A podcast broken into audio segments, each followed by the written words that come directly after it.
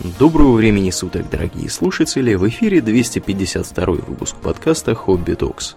С вами его постоянные ведущие Думнин и Аурлиен. Спасибо, Думнин.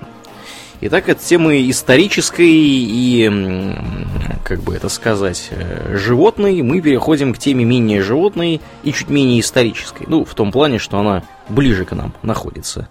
На исторических, так сказать, весах. Или, Да. я не знаю. Да, ну о чем мы, Домнин, сегодня поговорим? У нас сегодня тема, тема православная во всех смыслах, Мгм. потому что мы поговорим про крещение Руси. Да. Нашим слушателям стало интересно, с чего вдруг покрестились. Да. Че это взбрело в голову? Нельзя ли было как-нибудь по-другому Да. поступить? Когда, Аурен, крестились-то на Руси впервые? Ну, как, в X веке у нас крестились на Руси впервые. Да, ну, это, это ты как бы окончательно крестились. Я говорю вот прямо про, про самое-самое первое. Есть же легенда, что никто иной, как апостол Андрей, Сам, первозванный, да, с собственной крестил. персоной.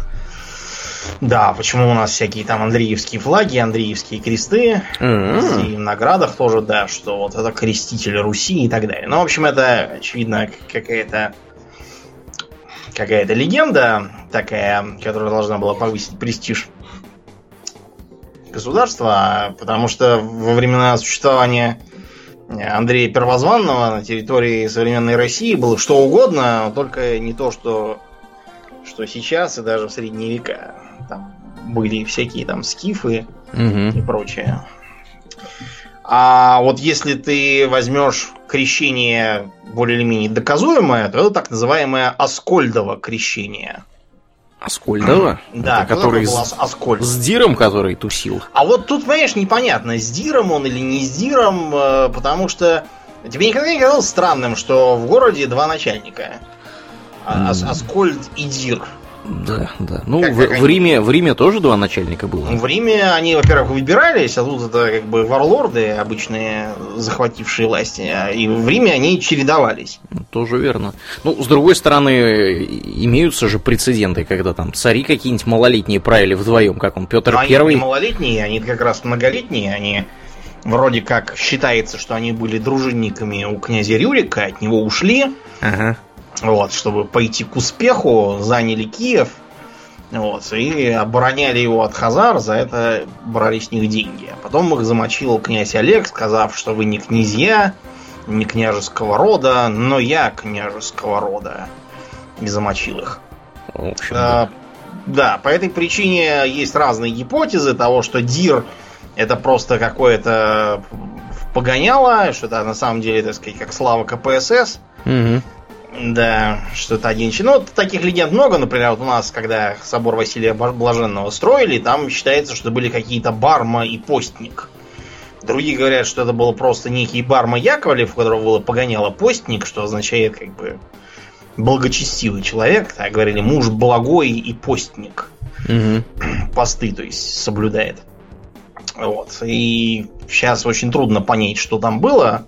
Вот и здесь тоже так. Если ты в Crusader Kings, кстати, сядешь играть, Да. вот, в 80-60-е годы, то увидишь, что в Киеве действительно сидит некий дюр вот, и командует. А про Аскольда ничего там не слыхать.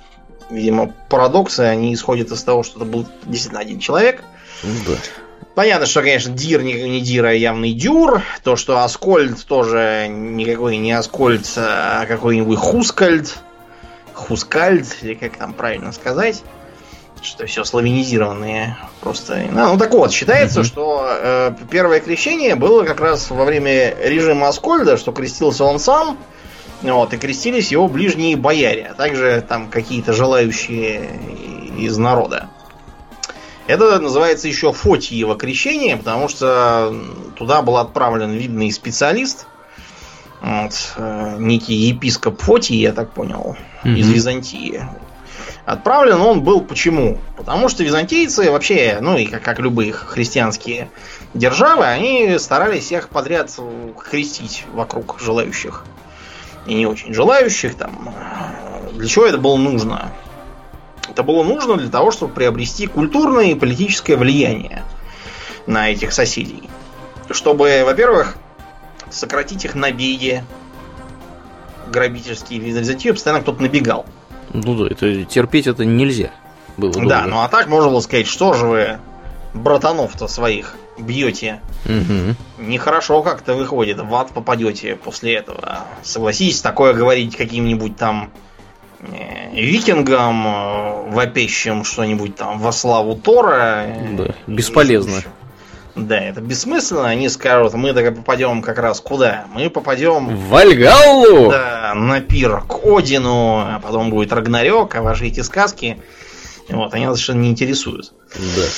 Поэтому, да, они старались всех окружающих крестить и таким образом приобретать на них влияние, заключать с ними союзы, потому что если набегают одни, то можно других подрядить, э, на них напасть и так далее. Это была такая имперская политика. Вот. Э, такая же была потом и в эпоху этих великих географических открытий, когда католики, поплывшие э, в разные стороны, всех тоже принялись крестить. Направо и налево. Кто попался. Без да, разбору. Без разбору, да. Таким образом, приобретая на них влияние, внушая им э, покорность политическую и так далее. Кроме того, крещена была и княгиня Ольга, э, бабка князя Владимира, мама князя Святослава. Вот, крещена тоже византийцами по византийскому же обряду. Но при этом, к, к примеру, э, она же отправляла послов к императору Аттону Первому, священному римскому. Вот, как раз тоже с просьбой, чтобы он прислал своих католических епископов и всех там крестил. Это делалось для чего? Для того, чтобы показать византийцам, что тут не одни такие угу. красивые, да, мы можем и к вашим конкурентам тоже пойти за крещением примерно таким же. Строго говоря, тогда еще не было официального разделения на католиков и православных. Было как бы деление по латинскому обряду и греческому обряду. И только в XI веке э, патриарх Константинополя и римский папа взаимно друг друга прокляли. Да, и устроили великую схизму. Или как она там называется. Да, да. Эти проклятия, кстати, были не так давно торжественно Сняты. отменены, да. Угу. И считать яко не бывшими их положено.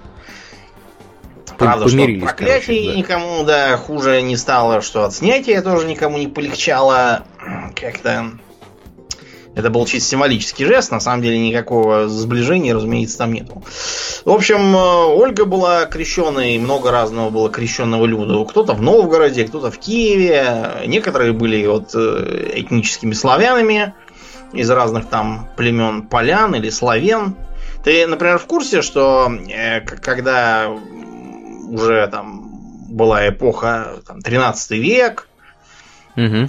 монгольское нашествие, ты знаешь, что новгородцы, э, как я говорил, русские, они имели в виду все остальные русские. А себя они так не называли, они назывались славянами. Славяны? Да, ну потому что они ильменские славяне да, да. Потом только пришел кто там, то ли Иван Третий, то ли Василий Третий, сегодня путаю, какой из них заборол какой, Какой-то третий, короче, пришел. Да, какой-то третий пришел, всем дал по шапке, колокол у них отобрал и утащил обратно.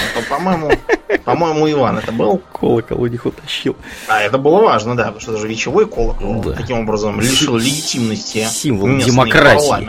Да, да, да. Короче говоря, с христианами все было, в общем, в порядке. Их, их знали, да, кто они такие, что они постоянно там э, то приплывают из Скандинавии, потому что там тоже многие крестились. Э, типичный канал крещения скандинавов это э, служба византийскому императору в его Варежской гвардии. Угу. Вот. А там, да, нахватался плохого. Вернулся домой со справедливо заработанным и награбленным. И там тоже продолжил исповедовать всю ту же веру. Так что сказать, чтобы христиане до Владимира были прямо вот чем-то какой-то диковиной нельзя. И тем не менее, э, государственной религии в, в Киевской Руси в тогдашней еще не было.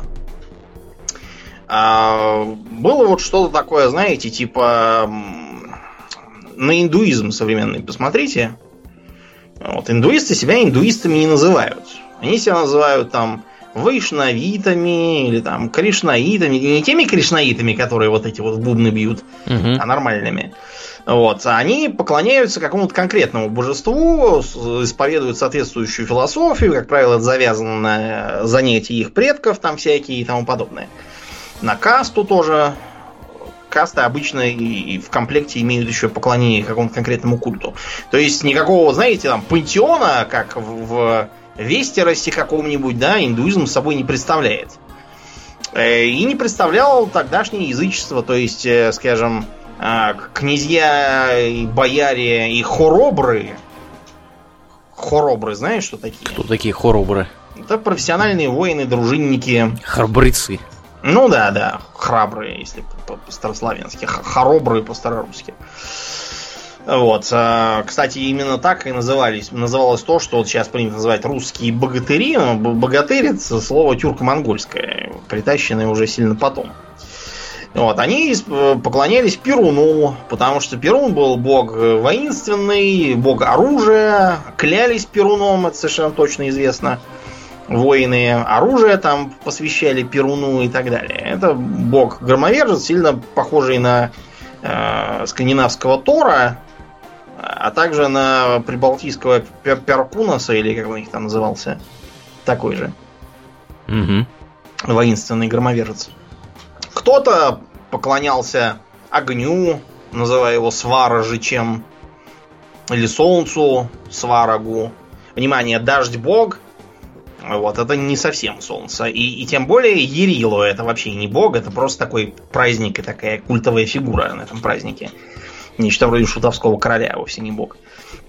И не имеющий никакого отношения к солнцу, просто летом праздновать. Кто-то вообще не интересовался большими такими богами, а занимался тем, что, допустим, Э, приносил жертвы водяным. Если это был какой-нибудь там рыбак, ему действительно было до лампочки все эти ваши перуны, его волновали его насущные дела. Э, женщины часто приносили жертвы мокоши, потому что мокош отвечала за э, всякие ремесла женские, там, придини, ее изображали длиннорукой, предельщицей такой. Mm-hmm. Видимо, за материнство тоже частью отвечала. Ну, в общем, вы поняли. Те, кто был эм, подвержен иранскому влиянию, они тоже могли всяких там симургов, как у нас называли, симоргла, типа Феникса такого угу. местного разлива, почитать и так далее. Единственное, тут никакого не наблюдалось. Э, что совершенно не нравилось князю Владимиру. У князя Владимира были разные там проблемы, связанные с установлением его власти. Он вообще был такой э, интересный человек, конечно. Самобытный. Да, самобытный. Начался этот Владимир с того, что, значит, э, рабыня княгини Ольги, Малка, она же Малуша, вот, сестра одного из э, дружинников Добрыни, она залетела от э, э, этого самого... Залетела от Святослава, князя, да? Так. Который, кстати, в христианство переходить не хотел, говорил, что у него все воинство суровые, там, варяги и славяне. А тут какая-то странная у вас религия, миролюбивая какая-то, он не хотел. Слишком миролюбивая религия. Да, мешает говорить иду на вы и так далее. Ну, в общем, Ольга обозлилась на то, что ключница тут лезет в постель к ее сыну и выгнал ее в какое-то непонятное село, то ли Будятина, то ли Будутина, какое-то непонятное. Где это находится, не, неизвестно. Считается, что есть такая деревня Будник у нас в Псковской области. Так. Там просто известно, что эта земля принадлежала как вотчина княгине Ольге. Вот, вероятно, что это вот э, это оно. Но на самом деле никаких данных, которые позволяли бы так утверждать, нет. Это просто гадание на кофейной гуще. В общем, Владимир был сыном от рабыни, и после того, как э, он подрос, его поручили дядюшке, этому самому Добрыне, брату Мауши. Что потом аукнулось, потому что э, известно, что Владимир вот, э, ходил на город Полоцк и хотел жениться на Рогнеде, дочери Рогволода. Понятно, что он никакой не Рогволод, это очевидный Рангвальд. То есть это очередной варяг там сидел какой-то. Да, наемный персонаж. Да, который, понятное дело, да, он там всех, всех разогнал, сел всем на голову. Ну, в общем, он предлагал, поскольку сыновей у этого Рогвальдра не было, он предлагал жениться на Рогнеде, чтобы таким образом политически присоединить. Но, в общем, считается, что Рогнеда сказала «не хочу разуть и Робичича». Робич. Ро, Робичич это как бы... Как бы... Голодранец? Нет, это буквально а, а, Рабович. Рабович? Сын рабыни, да. Вот. Ну и, в общем, там Добрыня ему такой, че это про твою маму сказала сейчас? Да мы их всех, ну, в общем, там Пола захватили, Рогова замочили. В общем, Рогнеду трахнули и с собой увезли. Там, в общем, нравы были простые. Вот, все, все было, знаете, это план Б такой. На, на случай, если переговоры проваливаются, у нас всегда есть план Б. Всех гасим, все грабим, сжигаем. Прекрасно. Да, темные века там и все, все такое. Да, и если это вдруг вам, дорогие друзья, кажется очень знакомой историей, то это Домнин вам сейчас кратко пересказывал художественный фильм «Викинг». Вот. Это художественный фильм «Викинг», кратко, криво и по-идиотски пересказывал повесть временных лет, а также свои собственные сексуальные фантазии у режиссеров и сценаристов. Да, да, да. Фильм «Викинг» мы вам не можем рекомендовать никоим образом. Короче говоря, э, воцарившись, э, Владимир не остановился там на какой-то одной рогнеде. У него говорят, что было чуть ли не до 300 наложниц. Но это, скорее всего, он хватанул. Что-то как-то мощно слишком. Да, это вряд, вряд ли, что там. Ну, вряд ли, конечно, 300, но Значит, э, сколько у него было детей, да, посчитаем. Значит, Вышеслав, Изяслав, Святополк, Ярослав, Борис, Глеб, Святослав еще один, э, Всеволод, э, еще один, а нет, это Мстислав, какой-то поз, Позвизд, что за странное имя, не знаю. Позвизд. Да, вот то есть уже 10. Уже 10, 10 да. Да, плюс еще Станислав и Судислав. Это 12. Это только сыновья, потому что еще были дочери Предслава, Примислава, Мстислава, Добронега Мария. Во, кстати, а я думаю, откуда я знаю это идиотское имя? Это у нас э, тут э, кто-то так дочь недавно обозвал. Добронегой? Добронегой что-то там, да. То ли Добронегой Забавой, то ли еще как-то. Вот, и еще было пять дочерей каких-то других. Ничего интересного. То есть еще 10 человек фактически почти. Да, то есть, э, понимаете, как бы возможности э, даже там двух или трех жен, они достаточно ограничены. И породить сразу 25 человек, вот, им будет достаточно трудно. Так что, э, в общем... Э, в общем, вы поняли. Да. да, вы поняли, что жен у него было явно сильно больше двух и даже трех. Потому что помимо Рогнеды и, византийской принцессы, на которой он потом уже женился, угу. было еще четыре какие-то жены, так сказать, официальные, еще черт знает сколько там всяких дворовых девок, которых он затаскивал на сеновалы, так что там, в общем... Счет детей... идет на сотни, хочется да, сказать. ну не на сотни, но, в общем, явно было, наверное, на десятки. Жен, жен, может быть, 6 там, или даже 10, теоретически, если считать еще и с наложницами. В общем, э, весело жил Владимир, вот, весело, не особо стеснялся. К слову, ты в Crusader Kings не пробовал играть за викингов или вот за славян? Вот еще нет. Я, на самом деле, будешь смеяться, поставил их буквально позавчера. Угу. Вот. Но я поставил их с идеей за Карла Великого попробовать поиграть. Вот. Но я, похоже, теперь не только за него поиграю. Вот. За викингов, за славян тоже мысли были. А что там будет, Домнин? Ну-ка, ну, спойлерни. Ну, значит, если играть за славянских или этих э, скандинавских язычников, то там, значит, у тебя есть одна жена, угу. а еще можно завести до трех наложниц. Угу. Причем дети от них тоже будут законными, просто с маленьким штрафом, по-моему, к дипломатии. Угу. Вот. И наложница это очень удобно. Во-первых, наложница, если она э, красивая и молодая, то она тебе дает плюс к престижу. Вот, а если она стала старой и ненужной, ее можно выгнать просто без всяких там разводов и взять другую. Вот. А, а кроме того, э, если ты там при налете на кого-нибудь э, там похитил какую-нибудь графиню там или княгиню, то ее можно сразу тоже в наложницы взять, ее можно не спрашивать. Вот, совершенно. Кстати, это еще один способ э, перейти в христианство. Если христианку уволочь и изнасиловать, то после этого можно Стать христианином? Да, стать христианином. Это Добрым. прекрасный способ да. стать христианином. Замечательно. Такая, общем, была эпоха, конечно, развеселая.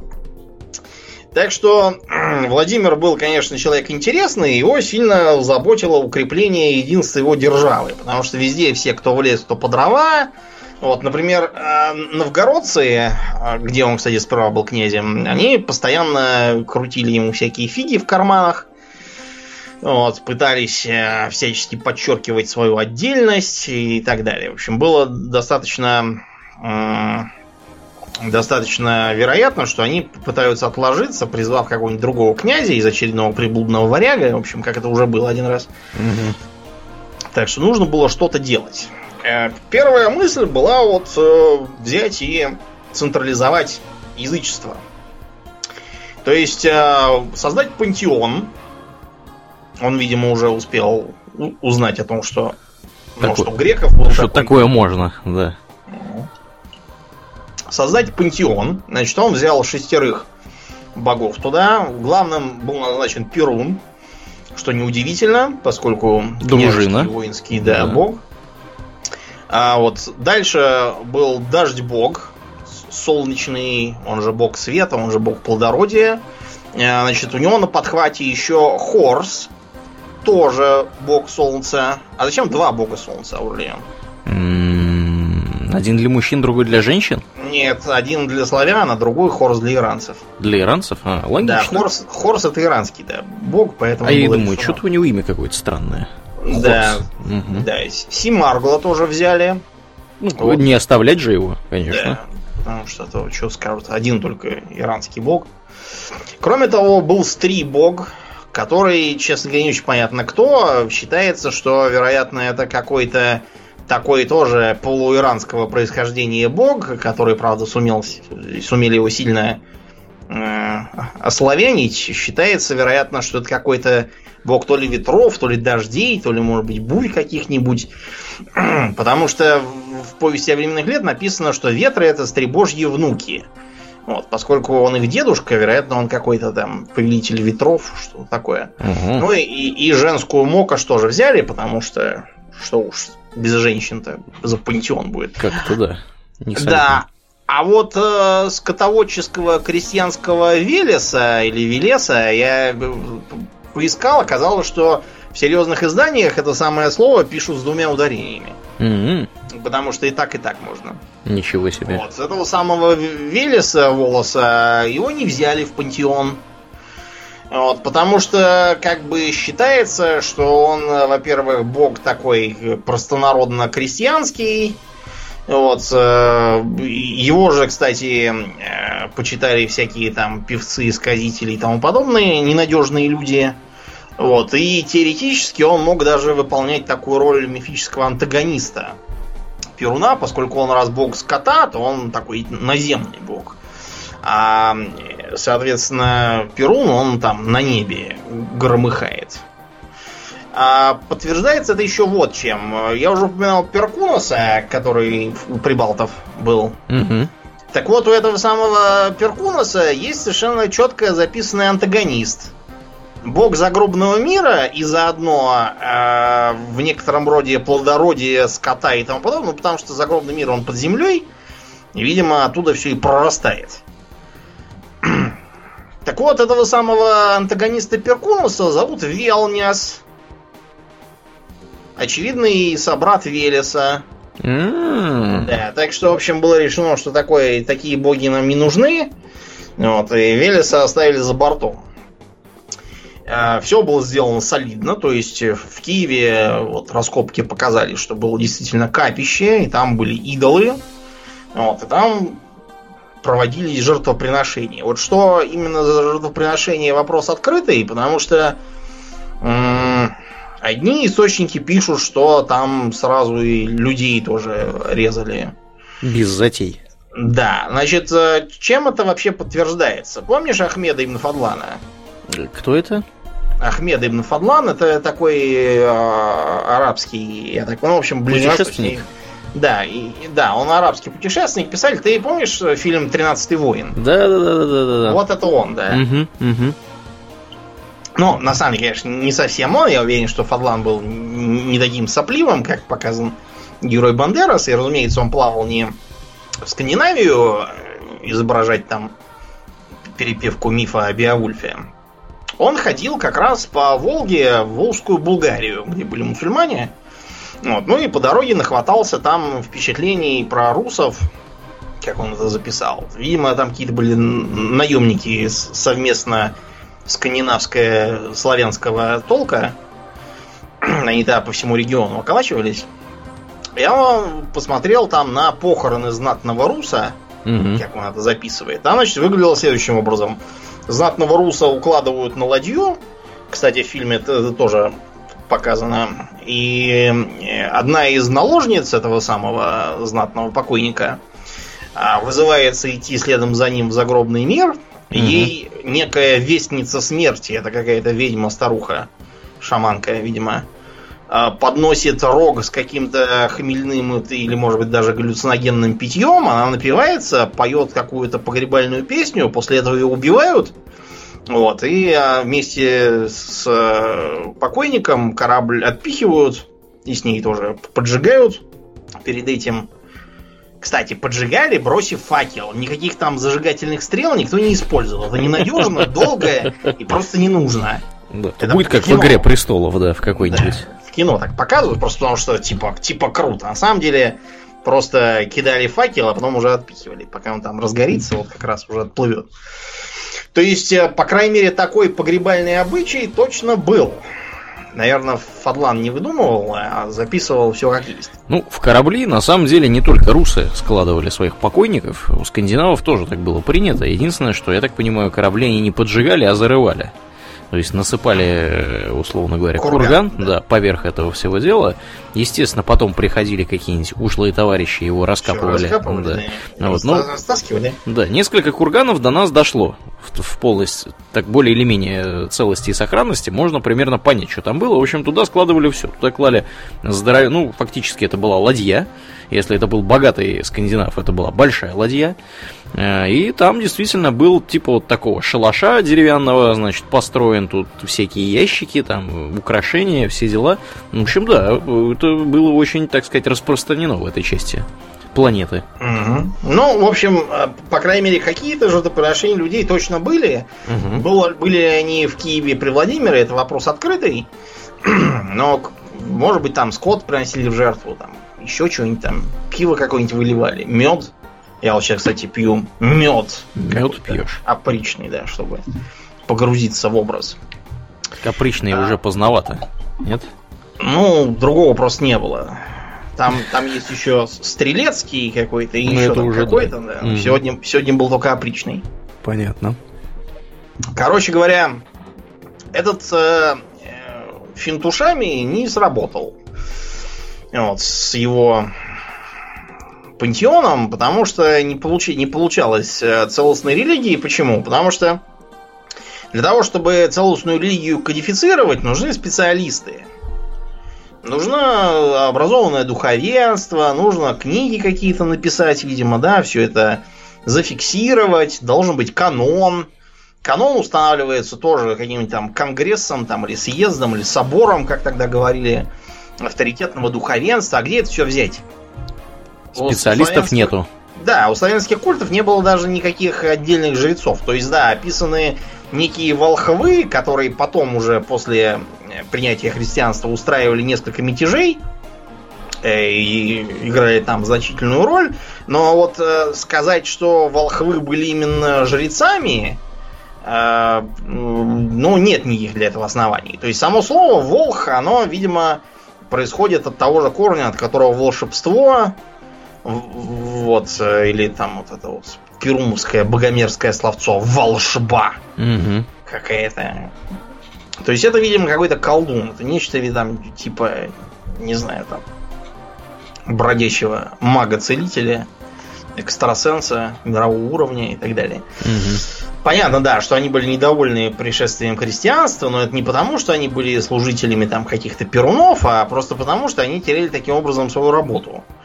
Вот, если до этого их там вызывали в качестве разных там гадателей и заклинателей и колдовать э, над скотом, чтобы был большой приплод, то теперь за это можно получить по башке вот, от приходского священника, и, разумеется, им это не нравилось. Так что, в общем, Владимир пришел к выводу, что не получается ничего с его самодельной религией. Надо какую-то брать более уже развитую, готовую, так сказать, custom-made. Угу. При этом в выборе уже готовой религии был такой политический плюс. Он позволил бы получить э, бонусы к отношениям с конкретными соседними державами, исповедовавшими эту же самую религию.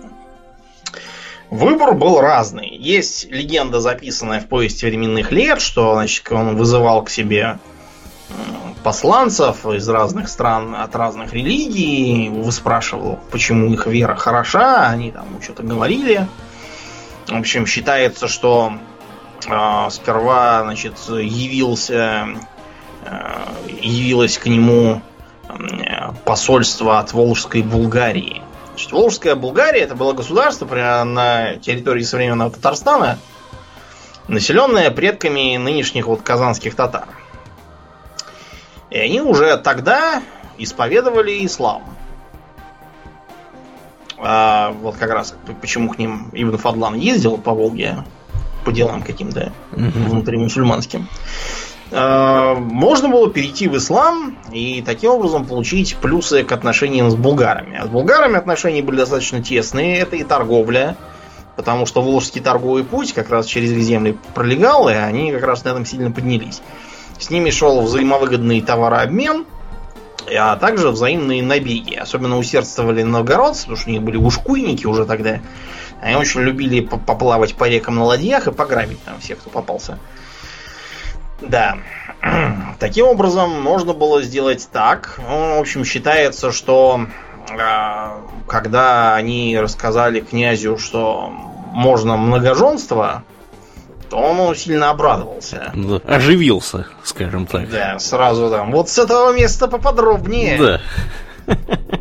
В этом совершенно согласно э, с нами повесть временных лет. Там, значит, написано следующее. «Был же Владимир побежден похотью, и были у него жены, а наложниц было у него 300 в Вышгороде, 300 в Белгороде и 200 на Берестове. И был он ненасытен в блуде, приводя к себе замужних женщин и растляя девиц. Э, вы знаете, как, как-то-нибудь ненасытен в блуде, мне кажется, 300 в Вышгороде и 300 в Белгороде, это уже что-то перебор. Это, мне кажется, пол населения и того, и другого города. Да, никаких сил, мне кажется, не хватит, чтобы... Это, это выходит 800 наложниц, мне кажется, никакого здоровья на такое не, не может хватить. Но, а, увы, э, булгары себе себе не смогли, в общем, развить успех, потому что они упомянули про запрет на потребление алкоголя. Вот это уже Владимиру сильно не понравилось, потому что, блин, тут и, и наложницы будут не в радость без алкоголя. А кроме того, это бы сильно осложнило ему вопросы общения с дружиной. Потому что князь обязан был дружине постоянно закатывать всякие пиры и пьянки. Такой-то был порядок, и объяснять ему, что вот теперь новая вера, все это не велит он бы остался без сподвижников. Так что считается, что Владимир ответил, Руси есть веселье пити, не можем без этого быть. Все правильно сказал. Да. Следующими, опять же, по легенде, являлись латиняне. Вот, они, их он, видимо, сразу спросил, а водку как можно жрать по-вашему? Они сказали, что если кто пьет или ест, то все во славу Божию. Вот. Но Владимир их не принял, сказав, что и отцы наши не приняли этого. Но, видимо, считается это отсылка к тому э, финту, который Ольга сделала, чтобы припугнуть византийцев.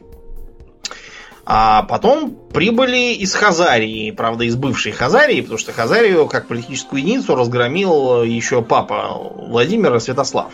Угу. Да, ну и до этого от них были одни неприятности, так что там то Олег хотел отмстить неразумным хазарам, то Святослав совсем с ними расправился. В общем, никто их не любил, скажем да, так. никто их не любил, а все почему? Потому что кто были хазары по вероисповеданию? Кто? Иудеи. Иудеи? Угу. Да, но на самом деле э, это было, было вероисповедание верхушки хазарской. У них был Каган, и с ним были всякие приближенные, не знаю, как назывались, наионы какие-нибудь. Каган на самом деле ничего не решал, он был чисто марионеточной такой фигурой. Но вот вся эта братья исповедовала иудаизм. Поэтому, э, например, в э, легендах про этих самых про богатырей там периодически упоминается э, некий богатырь Жидовин.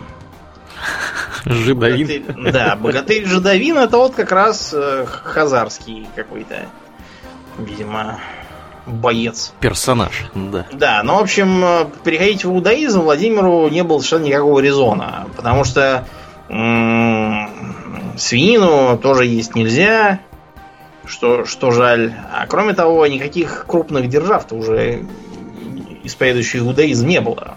Царский каганат был разгромлен. И считается, что Владимир ответил, а где, где же ваша земля? Они говорят, нет у нас своей земли, за грехи наши Бог рассеял иудеев по другим странам. Ну, в общем, Владимир сказал, что это не по нему. Такая религия, за которую рассеивают по другим странам.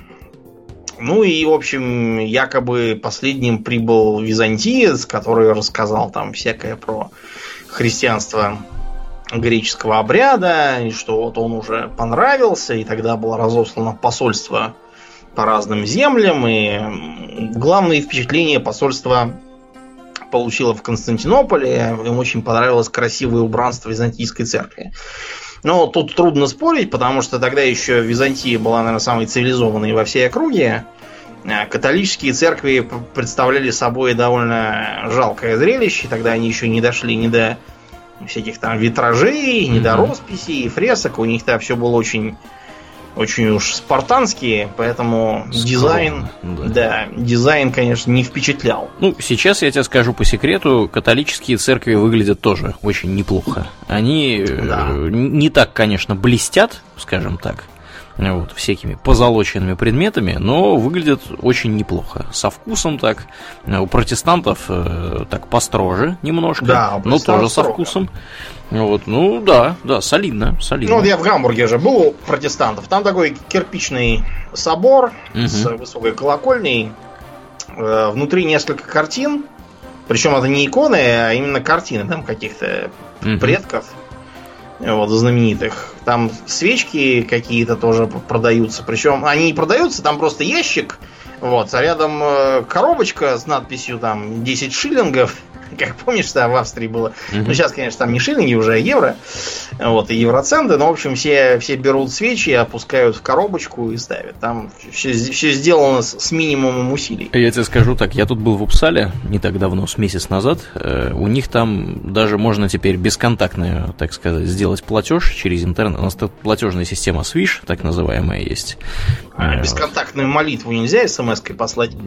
Я думаю, что дойдут до этого. Ну, в общем, короче, ты им свишаешь, значит, 10 крон, берешь свечку, зажигаешь ее, ставишь. Никто не проверяет, там как бы все, все, так сказать, остается на совести у того, кто пришел. Потому что у них не воруют в церквях свечи. Да. Вот. Так что да. В общем, по крайней мере, какое-то основание под этим, э, под этой легендой о прибывающих послах и наоборот отправляемых Владимиром послах, видимо, есть. Потому что действительно миссионеры из разных стран являлись, заодно пытаясь там какие-то политические преференции выторговать. Угу. И кроме того, Владимир сам рассылал э, послов, чтобы, так сказать, э, принять какую-нибудь наиболее выгодную веру, так сказать, to the highest bidder. Чтобы все было. И считается, что даже до средневекового харезма доходили послы, не просто в Волжскую Булгарию. И сохранилось очень любопытное свидетельство. Был такой в 12 веке э, ученый Аль-Марвази в Средней Азии. Не знаю, что он был перс или, может, таджик. Так. В общем, он пишет, что действительно прибывало такое посольство от русских – которые а, уже до этого обращались в христианство, это, видимо, имеется в виду Фотиева или Аскольдово крещение. А, и когда они обратились в христианство, религия притупила их мечи, и вера закрыла им двери занятия, и вернулись они к трудной жизни и бедности, и сократились у них средства существования. Тогда захотели они стать мусульманами, чтобы позволен был им набег и священная война. Вот, действительно, зачем вообще принимать религию, как для того, чтобы грабить соседа? И возвращение к тому, что было ранее. Тогда послали они послов к правителю Хорезма, четырех человек из приближенных их царя, потому что у них независимый царь и именуется их царь Владимир. А, так же, как царь Тюрок называется Хаган, а царь Булгар какой-то Телту, не пойму, что здесь написано, прибыли их послы в Хорезм и вручили послание. Хорезм Шах обрадовался этому, поскольку они пожелали стать мусульманами. Он послал к ним того, кто научил их законам ислама, и они приняли ислам. Ну и дальше он пишет там интересное про русских. Они люди сильные, крепкие, которые путешествуют пешком в отдаленные страны для набега. Они путешествуют также на кораблях по Каспийскому морю, захватывают корабли, грабят товары. Они путешествуют до Константинополя по Черному морю, несмотря на то, что в его заливе имеются цепи. А однажды они путешествовали по Каспийскому морю и завладели на некоторое время Берда. Это, видимо, в Иране. Их храбрость и мужество известны, и один человек из них равен нескольким людям из любых других народов. Если бы у них были лошади, и они были бы всадниками, то они были бы бедой для людей. В общем, очень приятные были предки. У нас ничего не скажешь. Да, наводили, так сказать, Все, ужас. Да, на всех. Ну, в общем, видите, что в Средней Азии все запомнилось совершенно не так. Там просто ввиду отдаленности и отсутствия средств массовой информации решили, что посольство действительно приняло ислам, и все тут перешли в ислам. Понятное дело, достаточно выглядит в окно, чтобы понять, что все было не совсем так. А принять было решено э, христианство по византийскому обряду. Считается, в общем, что для этого был направлен э, специальная, специальная такая была группа епископов, которых направил Константинопольский патриарх Николай II. Вот, и они коллективно крестили всех людей в воде э, реки Днепра, а в некоторых местах написано, что Пучай реки, ну, то есть река Почайна. Такая была, сейчас уже нету. Вот, и будто бы Владимир говорил, что кто не пойдет креститься, да будет мне враг. Понятно, что быть врагом князю не очень хотелось, поэтому все пошли окунаться в воду и креститься. Заодно разрушили это самое капище, которое только недавно построили. Все повыкинули в реку. И якобы, что даже чтобы не прибивало к берегу идолы, был послан отряд, который, значит, с палками ехал следом и отпихивал их от берега, если их относило в камыши куда-нибудь. Когда это произошло, Аурлиен? Вот в каком году было это знаменательное крещение? А в каком? Не помню. А неизвестно. неизвестно. То есть, ага. теоретически считается, что это был 987 год. Потому, ну, на самом деле, это все э, зачисляется на этот год просто потому, что известно, что тогда был заключен союз для того, чтобы Владимир помог византийцам а, подавить мятеж в Ардефоке. И, в общем, э, союз получился какой-то странный, потому что э, в ходе похода на юг Владимир захватил Корсунь. Ну, а и... что бы не захватить Корсунь? А, да, считается, что... Не, э, не ходить же два раза, да, думаю. Ну, э, да, это в Крыму было. Считается, что он таким образом взял Корсунь в заложники, как бы, да, чтобы вынудить византийцев а, отдать за него принцессу Анну. Вот. И на этом основании считается, что византийцы выдвинули встречное требование креститься, а он за него с радостью ухватился. И поэтому крещение отводят на 987 год. На самом деле трудно, честно говоря, понять, почему именно на этот год, а не на какой-нибудь другой, так что дата такая достаточно условная. Ну, в общем, э, в Киеве всех крестили, после этого стали крестить земли к северу, особенно много проблем было с новгородцами. Поскольку, я уже сказал, новгородцы были такой народ себе на уме, вот, своевольные, норовили там отложиться. Так что туда был отправлен э, видный специалист по замерению всяких недовольных, тот самый Добрыня. Угу. Да, который так себя показал в Полоцке.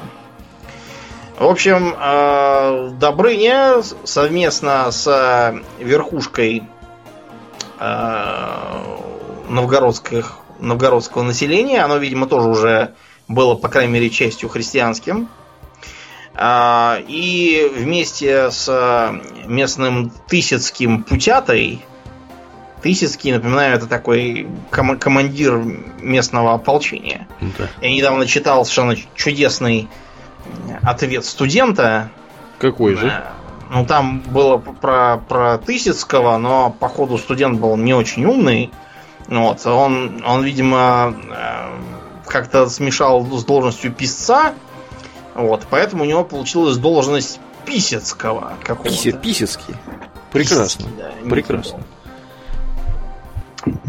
В общем, дело э, осложнялось тем, что в Новгороде, услыхав о подходе крестительной армады Добрыни, собрались на вече и постановили, так сказать, постоять за свободу и религию и не дать идолов опровергнуть. А, Считается, что одним из вдохновителей этого неудовольствия был Волхв Богомил по кличке Соловей. В общем, этот самый Богомил Соловей там разжигал население, э, призывал всех бить этих самых дружинников, не пускать проповедников, э, не ходить там в воду ни в какую. Ему еще помогал другой э, деятель Угоняй. Знаю, Угоняй, его грабь, убивай. Его друзья. Граф убивай, да, замечательные имена-то были, конечно. Который воз- провозгласил лозунг «Лучше нам помрете, неже боги наши дати на поругание». И, в общем, э, начался полномасштабный бунт. Э, Дом Добрыни разориша, имение разграбиша, жену и неких отсродник его избиша. Насчет избиша тут трудно понять. Вообще-то это, скорее всего, означает, что их убили до смерти. Вот и все. И, кроме того, отмечено применение катапульт. Да- Восставших. Даже до катапульт дошло Да, у них. Там дошло уже, да, до, до катапульт уже. Вот, они просто забаррикадировались на одном из берегов Волхова, и вот поставили там катапульты, чтобы при попытке переправиться, видимо, обстреливать. Мгм. В общем, для Добрыни дело складывалось не очень хорошо, потому что понятно, что отряд был меньше, чем все это восставшее население. Так что он решил пойти на хитрость и воспользоваться хорошей тактической подготовкой личного состава, который у него был. Он э, отправил своего лучшего офицера, воеводу Путяту, значит, чтобы они на лодках э, с полутысячей человек переправились через Волхов чуть-чуть ниже по течению, чтобы их сразу не заметили. Вот, и таким образом такой, знаете, десант отвлекающий составить. Мгм. А, Их, видимо, просто не заметили сначала, потому что они э, прошли мимо Идического капища, ничего там не сломали. Решили, видимо, сосредоточиться на более важных вещах. И отправился прямиком к этому самому Угоняю. А у Угоняя как раз э, происходила пьянка по случаю грозной победы над крестильщиками. И там как раз заодно сидели все его подельники. Вот. Так что э, всех их взяли и убили. Нехорошо как-то образом, да, вышло, да. Восставшие оказались без, э, без предводителя. И, несмотря на то, что они пытались э, напасть на укрепившегося во дворе угоняя Путяту, вот, при- приведя там какие-то толпы, они ничего добиться не сумели из-за отсутствия централизованного руководства. Вот. Так что бунт оказался обезглавлен. Пока там Путята отвлекал на себя внимание, Добрыня переправился, видимо, починив мост через Волхов, сломал эти их самые катапульты. Ну и все. Бунт был подавлен, всех пинками загнали в эту самую Волхов, а идола Перуна скинули прямо с моста. Вот он так потом, вот. да, потом счита- он как-то трансмутировал в мозгах у населения в морского царя. И проплывая под мостом, а, считалось, что нужно бросить какую-нибудь жертву лежащему там где-то под водой Перуну. довольно долго это продержалось, вплоть до конца Средневековья. Ну, в общем, там, э, как вы поняли, все это происходило бурным и насильственным путем, так что записано, что и крестил Добрыни огнем, а путята мечом. Вот. И всех, кто был недоволен, вот, э, тех силой брали за руки, за ноги, кидали в реку и сотворили, так сказать, общее крещение. Кто хотел, кто не хотел, всех крестили. Тех, кто шел добровольно, тем дарили крестики нательные. Бесплатно. Да, бесплатно выдавали. Ну, сколько там привезли, видимо, с собой. Вот, все их раздавали в качестве, не знаю, качестве бонуса, видимо, за, за крещение. К чему все это дело привело? К тому, что э, воцарилось так называемое двоеверие. То есть двоеверие на самом деле типично практически для любого переходного периода, когда сохраняются там определенные э, определенные рудименты от старой веры. Например, вот э, когда скандинавы приняли христианство, там э, многие продолжали носить на себе помимо креста еще и молоточек. Ну, на всякий случай. Да, потом отмечено, что один из скандинавских королей э, со своей дружиной, уже будучи крещенным, повстречал какого-то одноглазого бородатого деда в шляпе.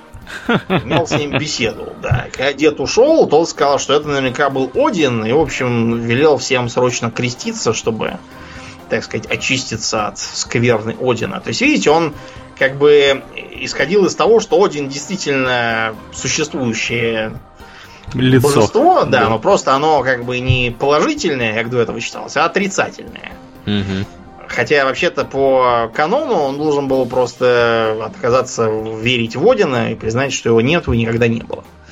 Но вот такое вот осталось двоеверие. В России то же самое произошло, то есть э, многие, э, посещая исправно э, церковные службы, и ничего, кстати, там не понимая, потому что богослужение долгое время велось не на церковно-славянском, как сейчас, а на греческом языке. Вот так вот. Да. Э, например, вот э, у нас появилось много странных слов из-за этого. Эм, э, есть такое, такая важная формулировка в христианском богослужении, как «Господи помилуй». Угу. Достаточно в любую церковь зайти, чтобы это все да, услышать, услышать. Так вот, по-гречески это будет Кирия Лейсон. Про тебя что-то, Домнин. Явно. Нет. Да. Э, ну, я не знаю, видимо, Кир это в смысле господин же, да? Мое имя означает как бы молодой господин. Ил это уменьшительный суффикс. Угу. Так вот, э, и, или, например, когда Петр Первый Э, своего этого учителя Никиту Зотова э, назначил главным во всешутейшем и всепьянейшем соборе, он его как раз называл превеликий Кир Аникита. То есть имелось в виду как бы князь духовный. Троллил мужика. Нет, он троллил церковных иерархов. Мужика-то он как раз не троллил. Так вот, а, это самое Кирия Лейсон, которая постоянно повторяла Самвона, оно как-то у нас превратилось в слово «куролесить». И поэтому, когда что-то творил кто-то непонятное, абсолютно говорили, вот оно, куролесит-то. Как? Так что, да, так, такие вот. Ну, в общем, это все было не очень понятно, и поэтому народ после того, как э, там побывал на службе и послушал непонятное, он шел, занимался понятным для себя. То есть э, э, приносил там жертвы домашнему очагу, к примеру.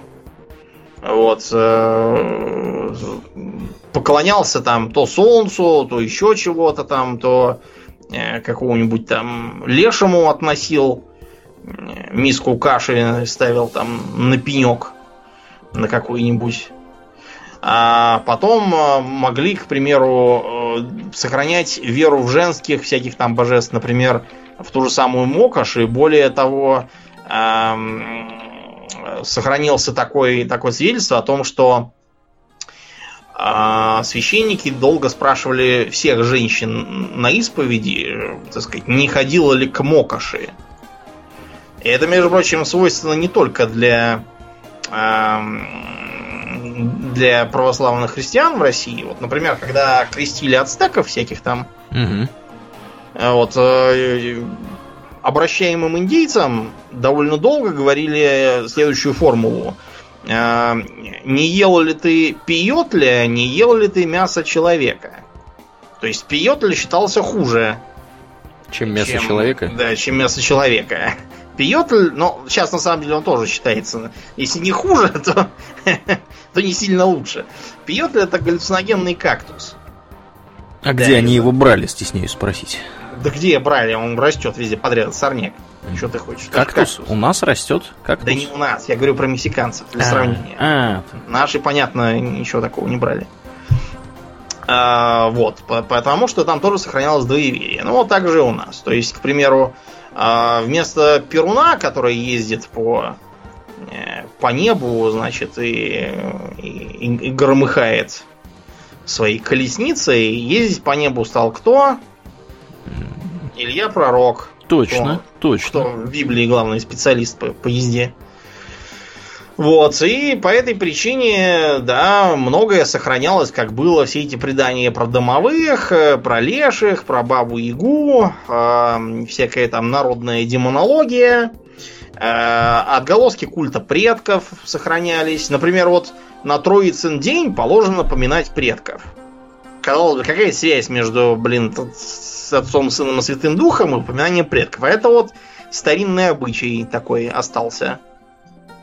Или, например, э, что, что еще? Перед Великим постом у нас что? Масленица. Угу. Которая совершенно точно языческая красная горка. То есть праздник окончания зимы, на котором сжигается чучело зимы. Это, понятно, было не зимы, а, видимо, какой-то там богини то ли зимы, то ли смерти, там Мары какой-нибудь и тому подобного. Так что все это сохранялось там вплоть до конца средневековья и даже не тоже до, до, до сегодняшнего дня. Вот, например, э, в средние века была такая книга под названием «Слово некоего христолюбца и ревнителя по правой вере». Что пишет христолюбец? А, значит, он пишет про христиан, двоеверно живущих, верящих в Перуна, Хорса, Мокаш и Симоргла. Обратите внимание, что это все именно из пантеона, который Владимир там устроил.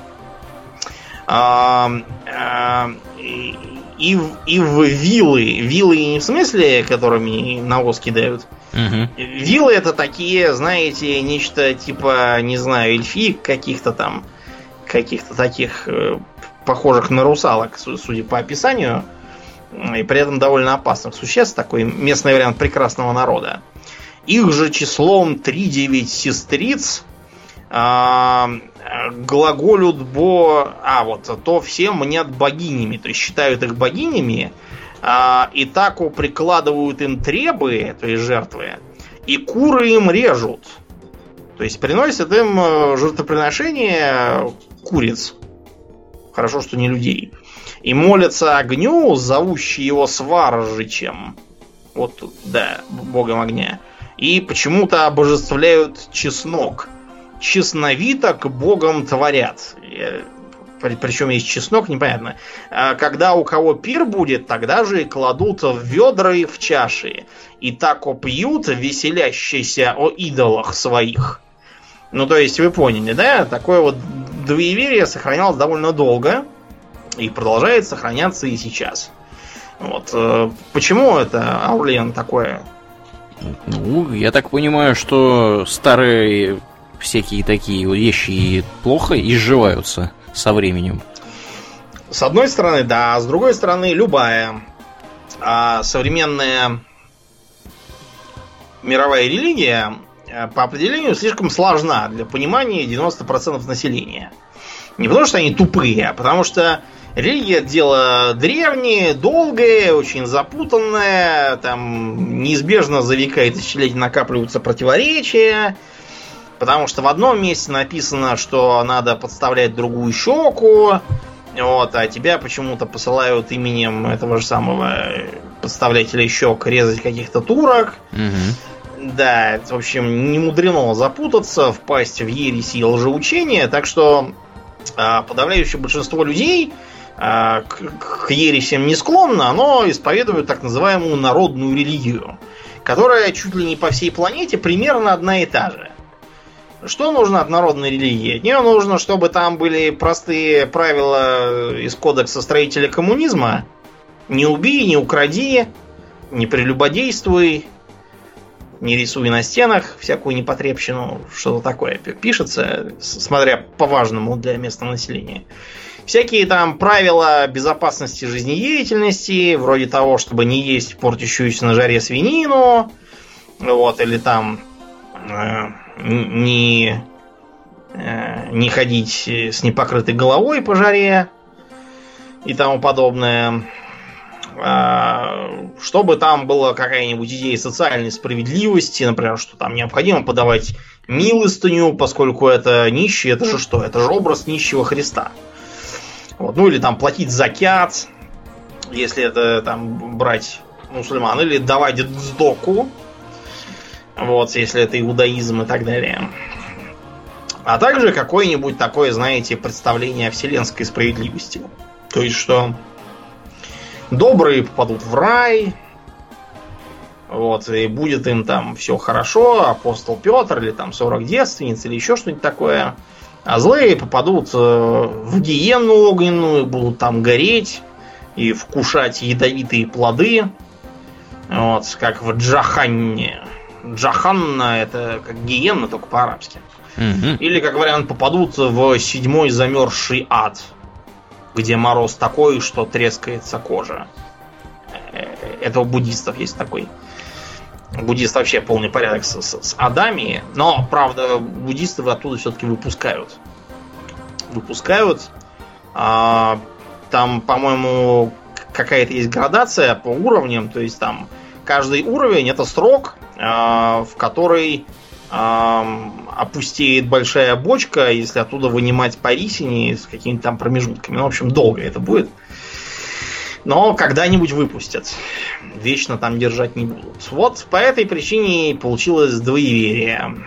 С другой стороны, как мы называем э, человека, который про- занимается профессионально сельским хозяйством и живет в деревне? Крестьянин? Крестьянин. А что это за слово такое крестьянин? А что это за слово действительно? А это просто перевранный христианин. Вот оно то что. Есть, да, то есть то, что люди себя назвали крестьянами, это было вовсе не профессиональным поначалу, а э, как бы просто самоназванием по религии, чтобы отличаться от других. Сравни это, например, с тем, э, как э, слово бусурманин мутировал. То есть изначально это было просто криво перевранное слово мусульманин. Mm-hmm. Mm-hmm. Вот. А потом, когда когда оказалось, что есть еще там разные европейцы и немцы, оно стало означать вообще как бы иностранца какого-то. То есть, э, видишь, вот мы говорим, что там немцы, бусурмане, и обычаи у них черт знает какие, бусурманские, как говорил Тарас Бульба про католиков, а вовсе не про мусульман. Также и с этими крестьянами получилось. Да, ну вот. Как-то так. Да, как-то так. С тех пор вот здесь и сохранился такой очажок византийской культуры, что Москва это Третий Рим, угу. первые два пали, четвертому не бывать, двуглавый орел в качестве герба э, и тому подобные вещи. В общем, культурная самобытность у нас как раз вот благодаря тому крещению. Во все поля лезет. Да. Да, ну и на этой оптимистической ноте давай, Домнин, бабки подбивать. Да. Э, я напоминаю, что...